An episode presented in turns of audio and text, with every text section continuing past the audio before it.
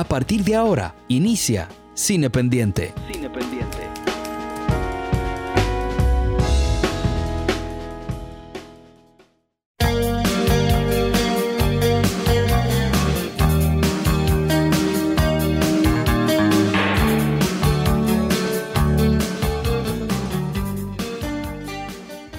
Héroes del Silencio es una banda que, que la, la tuvo siempre pesada en España. Eh, creo que siempre tuvo que probar algo. Ah, sobre todo al epicentro de, la movida de la movida rockera de los años 80, que, que estaba asignada por la movida madrileña. O sea, eh, el estilo épico de Héroes del Silencio, esas letras barrocas, eh, rebuscadas, en gran medida que me gusta muchísimo, de, de Enrique Bumburi, pues no tenían mucho calado con, con los madrileños y su, y su amor por lo, por lo sintético, por el punk. O sea, si nos, si nos ponemos a analizar las bandas eh, señeras de los años 80 en, en España, pues vamos a ver que Radio Futura, por un lado, con unas líricas también de gran nivel de Santiago Ucerón, un filósofo, o sea, estamos hablando de un tipo súper pesado. Eh, si nos vamos también, eh, qué sé yo, a, todas esas bandas que tenían eso, eso de lo sintético, ¿no? Alaska, por ahí también, y, otras bandas. Pues bueno, los héroes del silencio estaban como que a un lado, ¿no? A su, a, su, a, su, a su aire. Y eso fue por allá, por, digamos que en 1984, en Zaragoza, ¿no? Que En Zaragoza, exacto. que se van formando y que van teniendo, primero van siendo como paulatinamente el éxito de, de la cuadra, del barrio, después el éxito de la ciudad y el éxito de provincias. Empiezan a tener un éxito descomunal en Valencia, se presentan en unos festivales y bla, bla, bla. Estamos hablando de esto porque eh, Héroes del Silencio está tomando un auge nuevamente, por lo menos eh, en las últimas semanas, por el estreno de un documental en Netflix que se llama eh, Héroes, Silencio y Rock and Y Roll rock and roll. de Alexis Morante, este documental, que a su vez es basado en un libro de, de un hermano del bajista de la banda, apellido Cardiel. Joaquín Cardiel es el bajista, no recuerdo ahora el nombre del hermano, pero es el autor de la- del libro que se llama, si mal no recuerdo, Héroe de Leyenda. Igual que la, que la canción que, con la que abrió este, el- este, episodio, este episodio. Y, la verdad que es un trabajo desde el registro muy interesante. eh, tiene la estructura clásica ¿no? de, de este documental de bandas de rock eh, que va, que está lo testimonial, como le dicen, y me gusta eso, ¿no? Eh, las cabezas parlantes, que son la gente dando testimonio, bla, bla, bla. Y, y creo que la, quizás la bondad más, más notable que tiene este trabajo son definitivamente esas imágenes inéditas que se ven de los años 80, eh, de ellos comenzando. Eh, curioso ver un Bumburi con el pelo muy corto, antes ¿no? de, de- de ese, de ese- de ese cruce en- entre voz de Rafael y entre actitud de Jim Morrison. Exacto. Eh, es- ese cruce bien interesante. eh, Bajista en principio también. bajista en principio de la banda que tenía que tenía una digamos un aire bien de esa época o sea cuando vemos a Bumburi no nos da ese ese ese héroe del rock No, que, no, no, no. que- que- que pudimos divisar eh, y disfrutar por muchos años entonces eh, tenía una onda así quizás eso como hablábamos del new wave medio pop medio ponquero más bien Pop Entonces- punk por ahí. un post-punk, exacto, de Cure, ese The tipo de Cure, cosas. esa onda, exacto. Parecía, parecía esa onda, pero, pero luego, bueno, eh, nos damos cuenta de que a nivel de, de la guitarra y- y esa guitarra que lo identificaba, en el guitarrista Pedro Valdivia, me parece. Bueno, vamos a buscar el nombre, pero sé que es Valdivia. eh, o Juan Valdivia, me parece que se llama. Juan, es Juan. Juan Valdivia. El, Entonces- el apellido te lo digo. Sí, Juan Valdivia. Entonces, eh, esa, esa guitarra de, de, de, de- Guitar Hero. Juan Valdivia. Juan Valdivia, identificó muy bien, muy bien a los héroes del silencio. Y esa, la- el documental va da- dando, ¿no? Esa, nos va trazando esa, esa historia eh, que yo sí pienso que quizás lo que es menos interesante es que lo respeta demasiado. No es un encargo, porque se muestran las controversias, pero creo que se hace muy del lado de la admiración y, y creo que es muy notable ese, ese aspecto. Yo creo que quizás no, para mí, una banda de rock eh, no debe temer, y quizás un artista, ¿no? Una estrella del rock, no debería temer a mostrar su de- sus debilidades. Sus, porque sus debilidades no, digamos que su lado oscuro o su lado B, el lado B de una estrella de rock, está, es interesantísimo. Es pa- parte pa- de su eh, ADN. Eso iba a decir, es parte de- de- del conjunto de, de la figura, de, la banda, de, la discografía, es parte de todo. Parte, Exactamente. Es parte del concepto de una banda, todo. Y aquí se ve, no es que no se ve, pero yo creo que lo tratan muy, digamos que muy superficialmente. Eh, muy, lo, lo respetan, lo respetan mucho. Eh, entonces dicen que el libro es interesante, el libro en que se basa, eh, y que dicen que también se, se adentra un poco más en, la, en las peleas y las disputas que dieron al traste con la separación de la banda. Que, que yo creo que pensándolo, pensándolo bien, eh, viendo este documental de los héroes del silencio, viendo la serie esta de Netflix, fallida para mí en muchos aspectos, Rompan Todo, que es la, La, la especie de historia del, del rock. de rock by Gustavo Santaolalla. Bye, Gustavo No. Santaolalla. Por Gustavo Santaolalla. Sí, sí.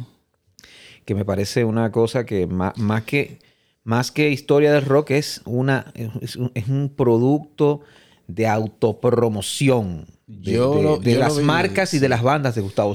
Cuando- yo lo empecé a ver con mucho entusiasmo porque esperaba, uno no debe esperar, siempre hablamos- hemos hablado de eso, pero cuando te dicen como la historia del, del rock latino, tú, tú inmediatamente te empiezan a surgir nombres, eh, bandas, cantantes. Entonces, mientras se fue desarrollando el documental, yo dije, ah, no, pero esto fue una cuestión de promoción personal. claro. Esa fue la, esa fue la Sí, última, sí, esa fue la impresión que me dejó. Sí, no, y, y que, por ejemplo, esa, esa, esa miniserie, eh, cuando, cuando deja, cuando comete grandes omisiones, cuando uno comete grandes omisiones, pues menciona, los menciona muy superficialmente. Exacto. Yo creo que tú Literal mencionarlo, hicieron. dedicarle Exacto. poco tiempo a Charlie García es una ofensa. Exacto. Sí. Eh, Un ícono como Charlie García, un O hombre a que, Spinetta. o a- o exacto, Que aunque se habla, se habla pero- y termina con un gran tema de almendra, pero, pero, pero como quiera. ¿eh?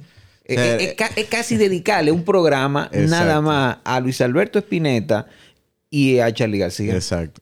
¿Tú entiendes? Sí. O sea, eh, me parece que, que es, es como incompleto, pero adrede. O sea, es- Sí, sí, y, cuando no se mete en proyectos menores de Gustavo Santaolalla. Porque, vamos a ser sinceros, a mí me gusta eh, Bajo Fondo Tango Club. Sí, pero eso se ve forzadísimo. Pero bajo, pero bajo fondo, pero bajo fondo, en serio. Para salir en una antología. Exacto. Ah, no, también. ¿Tú te entiendes? Para salir en una antología de rock. Bueno, y que Sí, en, sí. en su momento hablamos de que no mencionaba Héroes del Silencio y mencionaba otras bandas de España y lo que hizo Calamaro allá, etcétera. Entonces, por lo que ve, lo que hablábamos es que Netflix quizá dijo, no, como vamos a sacar este documental de héroes, No lo vamos metan a- en ese. O, o Gustavo dijo, no. Porque sabemos de- Claro. no la ri- quizás la rivalidad intelectual o que sea, no fue a, a la par en, en lo que pasaban con las bandas, pero siempre hubo esa Claro. que se hizo de estéreo o, o Héroes del Silencio. Sí, sí. Y siempre hubo ese, esa, esa riñita ahí que quizás fue armada, pero se dio. Y nada de eso se mencionó. Exacto. Bueno, pero lo que quería decirles es que eh, viendo estos trabajos y, y- y este de Héroes del Silencio también, y por ejemplo momentos de- donde vemos la convivencia que se da entre las bandas de rock clásico ya, ¿no? O sea, la convivencia como, cónchale, lo siento ya como una especie en extinción. Las bandas de rock aparentemente ya se han extinguido. Sí, Sí, las grandes menos, bandas. exacto, al menos en la en el, en el mainstream le- mundial actual. Sí, sí. Porque obviamente existen bandas de rock que están tocando, que están componiendo, pero en el, en el- en el mainstream actual no, es- no existen realmente. Sí, de verdad, me, me da esa impresión Sí, de. Que, de que ya las bandas de rock como que no, no tienen ese... No, no tienen ese apogeo. No. O sea, de repente tú te pones a pensar. Por ejemplo, eh, esa, esa época que hubo, que hubo de, de Héroes del Silencio, que, que era que te lo ponían hasta en una discoteca, por ejemplo. Sí, eso, eso ya no existe. Sí. No, no, no, Sí, no, sí. no, ni hablar de En eso. una discoteca, ¿verdad? Sí, sí, sí. Ni hablar de eso. Pero yo hablo incluso de la convivencia como bandas de rock. O sea, co- ¿qué hacían las bandas de rock? Se encerraban, eh, ya sea un estudio, ya sea en A una meterse casa. de todo. Hacían de todo. Exacto, meterse de todo. A que es lo que vemos en el, en el, Sí, que en el lo dice. trabajo documental. Sí. Muy honestamente, Bunbury lo dice. Exactamente. Hubo de no, todo. no, no, no fue que no fue un, no fue un mito, fue una realidad. Estamos súper drogados. Yo escribí, ¿cuál fue que él escribió, el hijo de la canción a mi madre? Eh, creo que fue la herida. Creo que fue la herida que la, que él escribió así bajo, bajo, bajo la influencia. Bajo la influencia. Entonces, eh, hay cosas interesantes, figuras interesantes que rescata este documental. Por ejemplo, a Phil Manzanera, que fue el productor de Senderos de Traición, ¿verdad? Donde está clásicos como Maldito Duende, como eh, Entre Dos Tierras, etcétera, etcétera. Eh, también el segundo álbum, que es, o el tercer álbum más bien, porque es el tercero. El tercero. El Espíritu tercer álbum, vino. El Espíritu del Vino, también lo produjo eh, Phil Manzanera. Phil Manzanera es un guitarrista eh, legendario de, de origen latino. Me parece que su madre o su padre, uno de los dos, me parece que su padre era de origen colombiano, y, pero él era inglés. Creo que de madre inglesa y de nacionalidad inglesa, pero habla su español ahí un, un tanto machucado, pero habla su español Sí, Phil sí, Manzanera. sí. Y fue guitarrista de bandas como Roxy Music. Roxy Music es Oh. una de esas bandas legendarias de los años 70 que fue innovadora, que salió en esa época donde el rock tendía a lo glam, Sí. Lo- ¿eh? con, lo con, con su tecladista como tecladista como Brian Eno, que fue el cerebro a nivel musical de esa banda. Y bueno, de, bueno, luego se va de la banda y queda Brian Ferry controlándolo todo, el vocalista de esta agrupación. Eh, Phil Manzanera también ha sido productor de, por ejemplo, de álbumes legendarios de artistas, de artistas de culto, vamos a decir, como Vagabundo de Robbie Draco. Rosa. Phil Manzanera fue productor también de ese gran que, álbum. que debe ser el, el- el álbum cimero de la carrera de, de Robbie Draco. Sí. Bueno, Robbie Draco todavía está eh, eh, Porque- toda- to- todavía toca, o sea, lo- yo creo que él vive, él todavía está re- recorriendo los réditos a nivel de sí. creatividad de ese álbum. Ese fue como, yo no voy a decir un canto de sirena, pero fue un canto de cisne luego Sí, de ahí. sí, en comparación con ese álbum, Sí, lo- que fue como la front, como el máximo, el pico creativo má- máximo de él. Luego de ahí, que- luego de ahí, irónicamente, el pico creativo y el fondo personal. Personal, exacto. Que- estaba- como suele pasar, Sí, irónicamente. y- y- sí, sí. La tragedia del artista Sí, que sí. produce el arte en su peor momento. Sí, sí. exactamente. Sobre el, el documental, a mí me parece muy interesante la cómo yo no soy el más fan de héroes, digamos un escucha, un escucha normal que, que vivió la época aquella cuando se volvió famoso, etcétera. Pero me parece interesante cómo ellos arman la historia, que aunque es bastante tradicional narrativamente, como tú mencionabas, no es un documental que toma muchos riesgos, pero sí el, el- el trasfondo de la convivencia de ellos, lo que fueron pasando, el, el momento de, de despegue de la carrera de ellos eh, a nivel ya fuera de España y cómo la desorganización que lo mencionan de las giras, que un momento estaban en Alemania y después tenían que ir a México y después... pa- Entonces ese, ese momento de burnout, que se quemaron y dijeron ya no podemos más, y cómo eso afectó la, la- la convivencia de la banda, y a partir de ahí empezaron esos problemas creativos y esas diferencias creativas principalmente en- entre Bumburi y Juan, que eran, sí, Juan digamos, la, la, la- que me acordó por momentos a, a Radiohead, que pasa lo mismo con Tom York y Johnny Greenwood, que normalmente la, la- la atmósfera de las bandas se van en ese sentido, en, en una parte musical y quizá otra parte que escribe y, y- y crea las letras. Entonces, al final, en su momento más alto, digamos, en su momento que el- eh, eh, tenían de la mano incluso el último concierto, esa anécdota me parece súper interesante. Claro. De que Fue en Los Ángeles. en Los Ángeles, que de- nada más cantaron como 20 minutos, porque Sí, empezaron a tirarle vaina. Sí, Y dijeron, vamos a dejar esta vaina ya, ya. Y ahí estaban los representantes de, De Japón. de Japón, de algo que iban a una, gira Ahí mi madre. para Japón y Y dijeron... ellos muy interesados, y- por supuesto, en ir a Japón. y dijeron, dije, no, mis hijos, Y ya, esto es lo que- esto se acabó. Se acabó. Por 20 minutos lo vamos a llevar para allá. Exacto. Y veniendo de trabajar con en el álbum último Avalancha. De trabajar con gente, con el productor de, De, de Pink Floyd. de Pink Floyd. Bob Etherin. Exacto. Bob Etherin. Y, y ya, vamos a decir, con una banda de una estatura a ese nivel de, de, de carácter y de fama, y que en ese último momento no aguanta. No, y, y la, y, y el asunto de la crisis de, digamos, la crisis musical, la crisis emocional en que, el pozo emocional en que entra el, el guitarrista, el mismo Juan Valdivia. Sí. O sea, en un momento en que decía que él no podía No tocar, podía le dolía incluso poder eh, eje- ¿no? Y, que, y que intentaba hacer un acorde y le salía otro. y le salía otro.